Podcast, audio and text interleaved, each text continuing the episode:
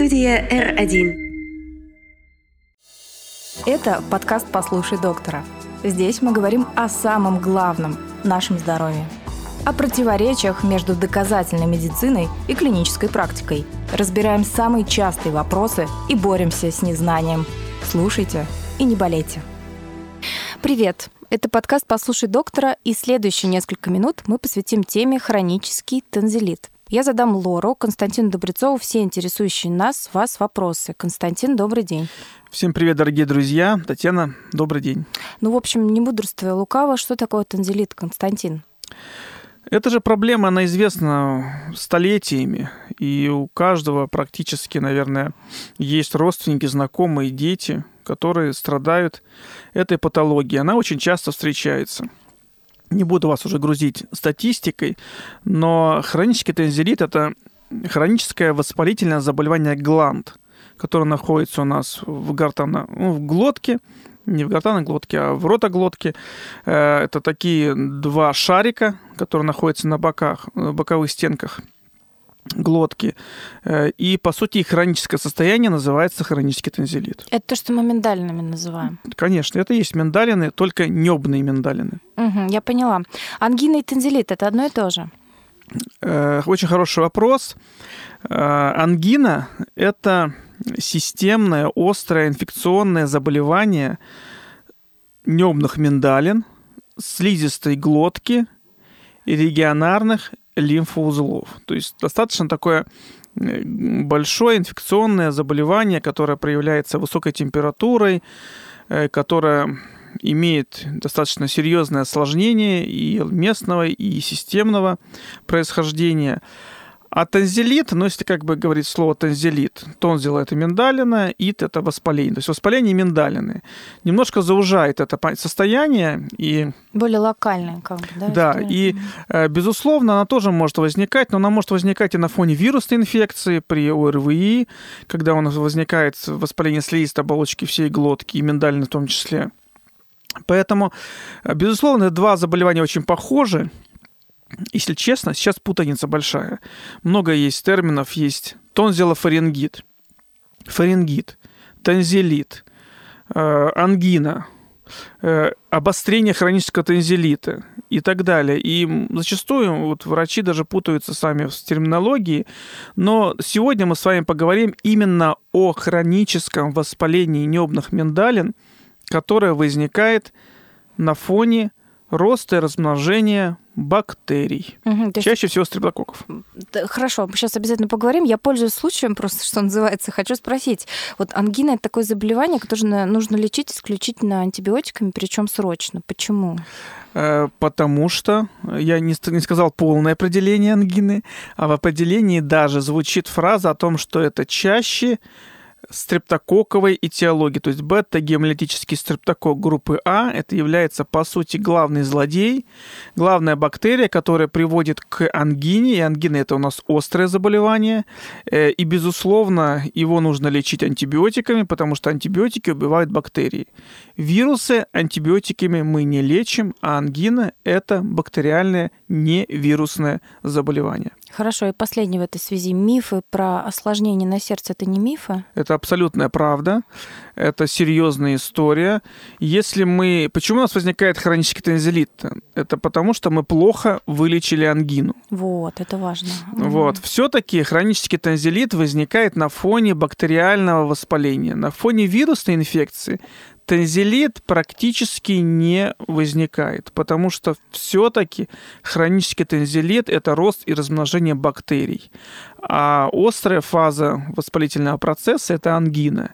Но это местно, локальные изменения. А если говорить о системном осложнении, то стрептококи очень любят не только небные миндалины, они любят и ткани сердца, и если мы не вылечили или плохо вылечили ангину, может возникнуть эндокардит инфекционный, а также ткани почек, и может возникнуть гломерулонефрит или артрит любого сустава, чаще всего крупного, да и мелкого в том числе, возникает на фоне ангины, на фоне его осложнения. Но эти осложнения могут быть и также на фоне хронического танзелита. Ведь это тот же самый стрептокок, это та же самая бактерия, только она находится в состоянии хронического воспаления, в такой латентной форме, живет, растет, размножается в миндалинах и отравляет наш организм. Как танзелит перетекает в хроническую форму? Э, очень хороший вопрос. Ну, э, давайте так. Э, если говорить о том, что ангина – это острое заболевание, то плохо вылеченная, недолеченная, часто встречающаяся ангина переходит в хроническую форму, когда просто бактерии не убиваются до конца. Они остаются в миндальных, а миндалина – это, по сути, такая маленькая ранеточка, ну, если визуально представить ее, с многими-многими ходами, там порядка 12-16 ходов, мы их называем лакуны – вот э, эти лакуны и, и по большому счету имеют большое разветвление, и вот в них, э, как в квартирках, живут стрептококи. И если мы неправильно полечили, не назначили нужный антибиотик, не вовремя его назначили, либо длительность его у нас была короткая, то вот эти стрептококи, они поселяются в наших квартирках и начинают жить там и размножаться. Заразен ли хронический танзелит?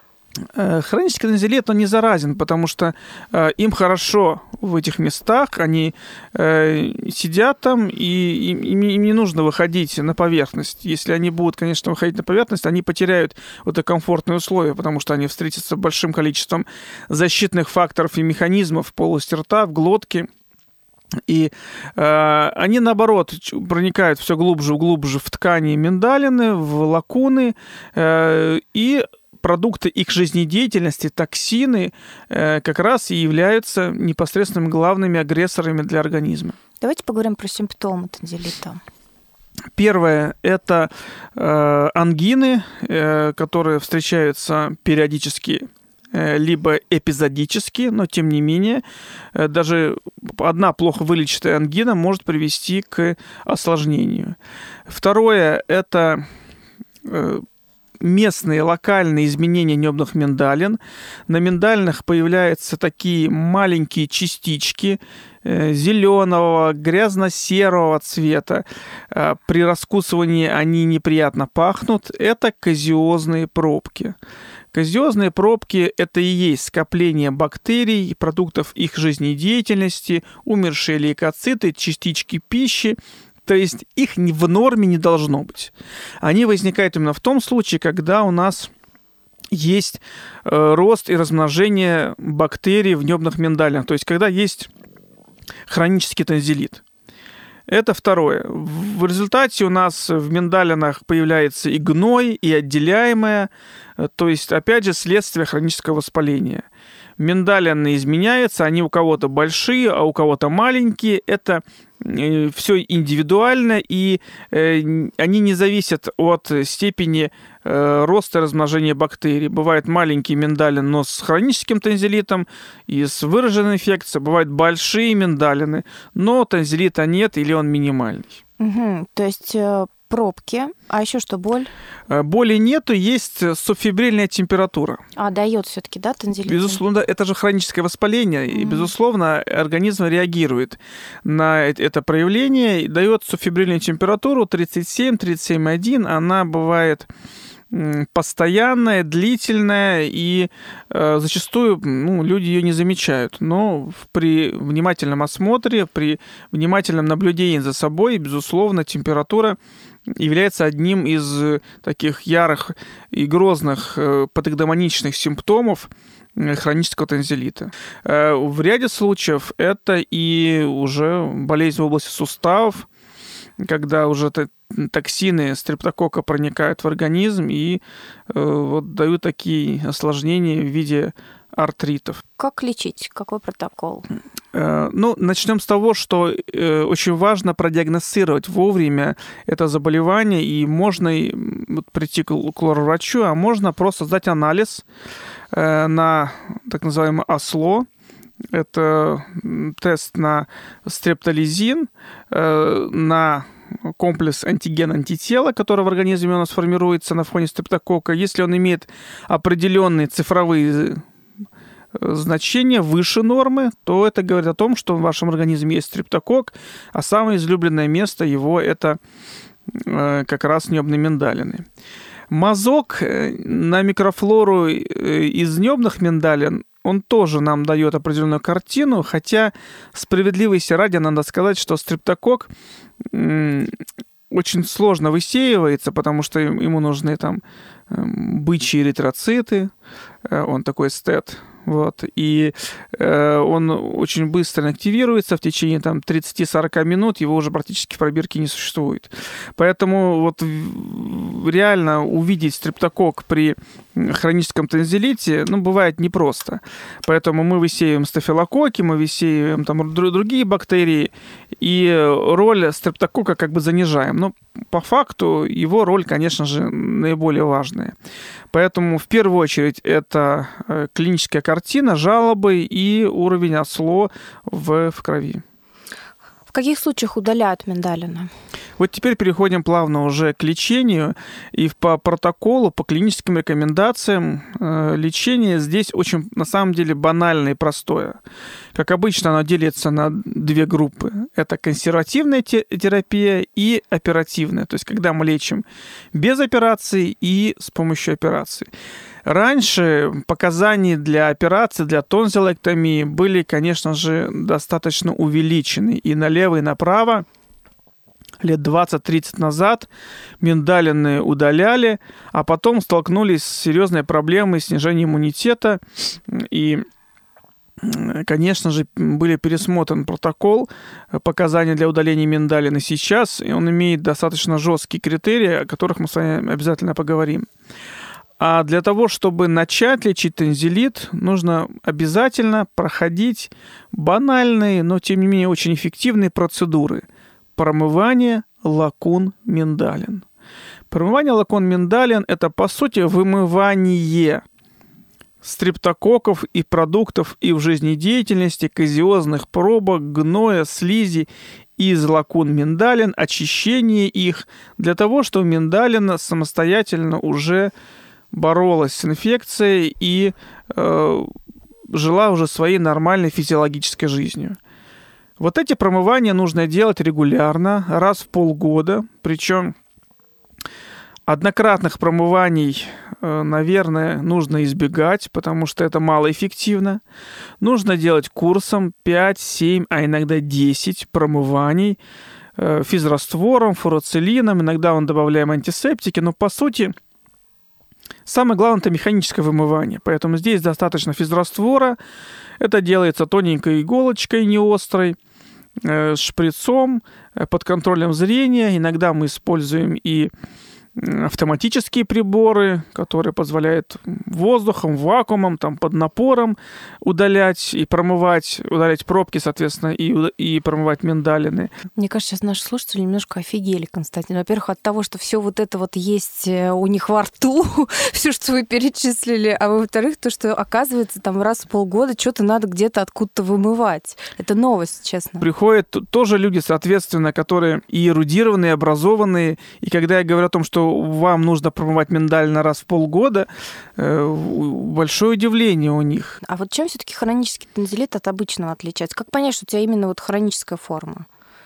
Ну, это очень хороший вопрос. Ну, скажем так, острый танзелит – это острое воспаление, это ангина. Mm. Либо это проявление воспаления ОРВИ, когда у нас воспаля... воспаляется слизистая задней стенки глотки и миндалем в том числе. Это может быть вирусное заболевание, но если говорить об ангине, то это бактериальное. Поэтому это всегда острое заболевание, острое воспаление. Когда мы говорим про хронический тонзиллит – это состояние велотекущее. Оно не проявляется бурной реакцией. Оно именно э, связано вот с теми симптомами, о которых я говорил, и зачастую действительно его сложно диагностировать. Очень часто э, приходят пациенты, ну, например, с жалобами на затруднение носового дыхания, а у них есть параллельный хронический тонзиллит, когда мы все осматриваем, когда мы опрашиваем пациента, смотрим глотку, мы видим, так у вас же еще есть хронический тонзиллит, он такой, да, а это связано? Ну вот, конечно, это не связано, конечно, нос и глотка находятся рядом, но э, при там, затруднении носового дыхания, вызванное вазомоторным ринитом или искривлением перегородки носа, здесь э, нет никакой связи. Поэтому действительно мы говорим, давайте мы будем лечить разные проблемы, и в том числе будем заниматься промыванием лакон миндалин. А кашля нет при тензилите? Ну, бывает. Бывает кашель, потому что скапливается слизь, она стекает по задней стенке глотки, в гортани возникает рефлекторный кашель. Это не инфекционный, не воспалительный кашель, это кашель рефлекторный. Ох, Константин, я уверена, что 90% от наших слушателей никогда ничего там нигде не промывали, честно вам скажу. А есть ли вот э, какая-то особая гигиена горла, допустим, вот э, между этими вот раз в полгода мы ходим промываться, хорошо, допустим. А вот превентивные меры до этого дома, чего? Нет, ну давайте будем честны, что не у всех у нас есть хронический тензилит, не всем нам нужно миндально промывать. Э, и вот скажу, я по себе, у меня нет хронического тензилита, слава богу. И, соответственно, как говорится, мне не нужно миндально промывать. Э, это не значит, что у других людей эта проблема э, не выявлена, и если у вас есть сомнения, обязательно сходите на прием к лор-врачу или даже к терапевту. Эта проблема может ну, поняться, да, быть и обычным терапевтом. Безусловно, старайтесь избегать холодную пищу, старайтесь избегать холодную воду и холодные напитки. Холодные все факторы, они, безусловно, э, приводят к Э, ну, такому выраженному стрессу в работе э, защитных сил организма, в немных миндалинах, в слизистой глотки. А вирусы и бактерии не дремлят, они сразу же начинают проникать в ткани, вызывать воспаление.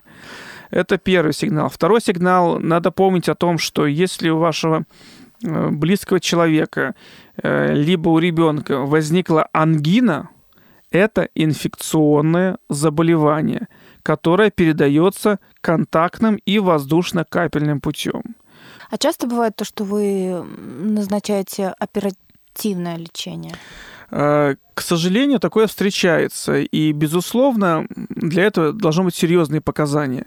Но в первом, наверное, главным фактором это отсутствие эффекта от консервативной терапии. Я очень не люблю от пациентов слушать э, фразу, э, которые просят э, удалить им миндалины, не проходя никакого курса промывания миндалин. Это неправильно. В любом случае, самая лучшая операция – это та, которую удалось избежать. И, безусловно, перед тем, как мы назначаем пациентов на операцию удаления миндалин, мы проводим несколько курсов промывания миндалин. Причем не один курс, да, безусловно, бывают э, агрессивные формы хронического тензилита э, с паратензилярными абсцессами, с артеритами – с э, выраженными системными изменениями. Здесь, возможно, нет надобности так, так долго человека мучить и проводить консервативную терапию. Правда, что вот потом, когда там попадает какой-то вирус, инфекция внутрь, то она потом просто сразу пролетает глубже, спускается ну, куда-то безусловно, там в трахею? Безусловно, ведь миндалины это и есть защитные органы, наша иммунная система, которая как местно, так и системно работает на борьбу с вирусами бактериями. Глотка – это один из самых наверное, больших мест, куда залетает оно все подряд, и вирусы, и бактерии, и грибы. И миндалин — это, по сути, фортпост, который э, стоит на страже всех э, патогенных микроорганизмов. Если мы их удаляем, то, безусловно, другие миндалины, которые тоже присутствуют, это и трубные миндалины, и язычные миндалины, и слизистые оболочки глотки, она выполняет эту функцию, но, безусловно, нагрузка у них увеличивается. Э, и, конечно, у всех пациентов, кто удаляет миндалины, возникает в той или иной форме хронический фарингит, у всех пациентов, у которых удалены миндалины, все равно нарушается иммунная система. Окей, два последних вопроса. Константин, ваш любимый. Как курение влияет на хронический тензилит? Ну, здесь что греха таить. Безусловно, даже не нужно иметь никакого mm. высшего медицинского образования. Нужно понимать о том, что э, любые вредные факторы, которые приводят к нарушению работы эпителия, они, безусловно, вредят организму. Э, курим мы через рот, соответственно, э, первое, что страдает, это полость рта и миндалины. Конечно же, курение – это один из главных факторов развития хронического танзелита. Курение – это один из главных факторов вреда нашей иммунной системы. И второй э, наш любимый блок. Есть ли здесь народные методы, которые мы могли бы порекомендовать? Ой, здесь как раз очень много народных методов, которые не стоит рекомендовать, начиная от того, что прижигать миндальный керосином, о, Господи. либо э, самогоном, и, либо что-то еще каким-то агрессивным. Э, в этом есть определенная логика, потому что любая агрессивная жидкость, она приводит к ожогу, естественно, и к рубцеванию. Э, и в ряде случаев у кого-то это может привести к положительному результату. Вот, наверное, от этого все это идет. Но, безусловно, потенциальный вред, он намного больше, э, и здесь не нужно рисковать и испытывать на себе вот такие методы. Поэтому лучше и не использовать эти все народные средства, а прийти к лор-врачу, который по протоколу, с точки зрения доказательной медицины, вам окажет лечение. А физиотерапия работает? Работает. Физиотерапия работает, очень хорошо работает. А, особенно после курса промывания, когда миндальные очищены. Это как раз именно золотой стандарт э, лечения хронического танзелита, использование промывания лакон миндалин плюс физиотерапия. Ну, я, кажется, спросила все. Будем, наверное, завершать. Всем здоровых миндально. Теперь я вот думаю, главное не думать об этом теперь, когда целуешься. Э, безусловно, э, контактным путем у нас могут передаваться и бактерии, и вирусы, поэтому, уважаемые друзья, выбирайте здоровых партнеров. И ваше здоровье тогда будет на высоте.